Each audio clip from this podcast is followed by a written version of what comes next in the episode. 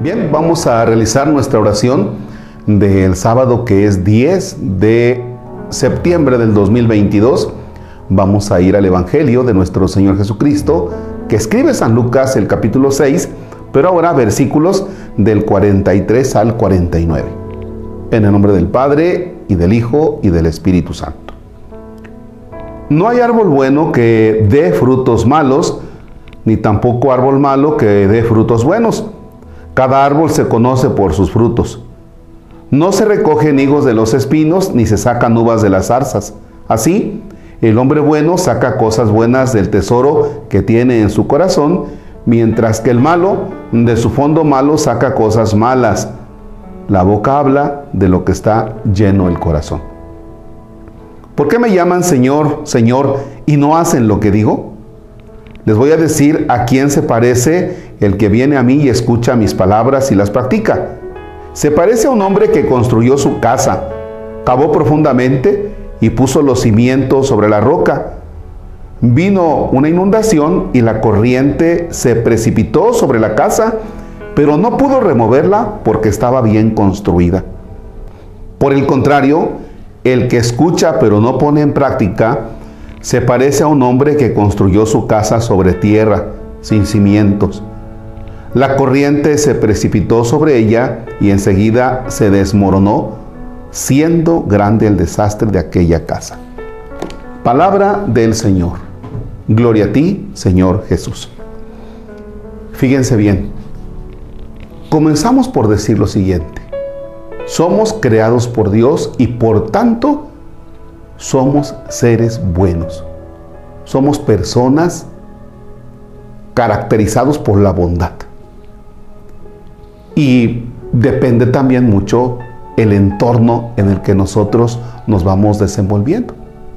Está el bebé y entonces va escuchando la armonía del hogar, también va escuchando los pleitos, las divisiones, si papá mamá se pelean. Entonces el niño va absorbiendo, la niña va absorbiendo todo, así como una esponjita, sin negar que también está en nosotros pues aquella parte de la maldad con la cual nosotros nacemos y, somos heridos en esa situación de pecado, que también tenemos esa tendencia, ¿verdad?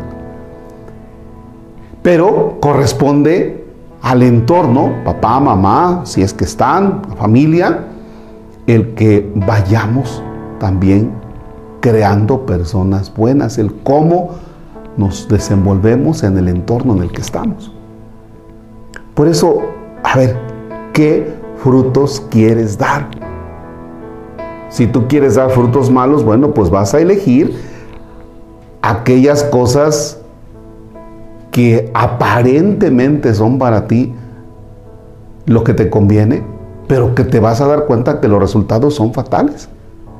Vas a elegir entonces llevarte con personas malas y te va a decir papá, mamá, oye, no, y tú no, es que son mis mejores amigos, nada más que las consecuencias van a ser fatales. Por eso es importante que los papás estén muy al tanto de lo que hacen los hijos. Y también es importante que los hijos estén muy pendientes de por dónde los quieren llevar los papás. Porque los frutos que damos depende también mucho de qué escuchamos, qué vemos, ¿ya? Qué se habla en nuestro entorno, qué leemos o qué estamos nosotros visualizando. De acuerdo a cómo estemos siendo alimentados en nuestro cerebro, en nuestra alma, en nuestro ser, pues son los frutos de lo que vamos a dar. Por eso ¿De qué te estás alimentando? ¿De qué alimentas tu alma? Si tu alma, si tu memoria, si tu mente, lo que quieras llamarle, la estás alimentando de odios, rencores, de divisiones, pues eso es lo que vas a, tener a futuro. Pero si te interesas porque tu alma se esté alimentando, tu ser se esté alimentando de cosas positivas, de buenos pensamientos, que tu alma, que tu ser se esté alimentando de aspiraciones, aunque te digan aspiracionista. Vaya, ahí están los frutos. Lo cierto es que cuando damos frutos malos, las consecuencias y cuando nosotros vamos buscando lo malo, los frutos son malos y las consecuencias son terribles, son fatales. ¿eh?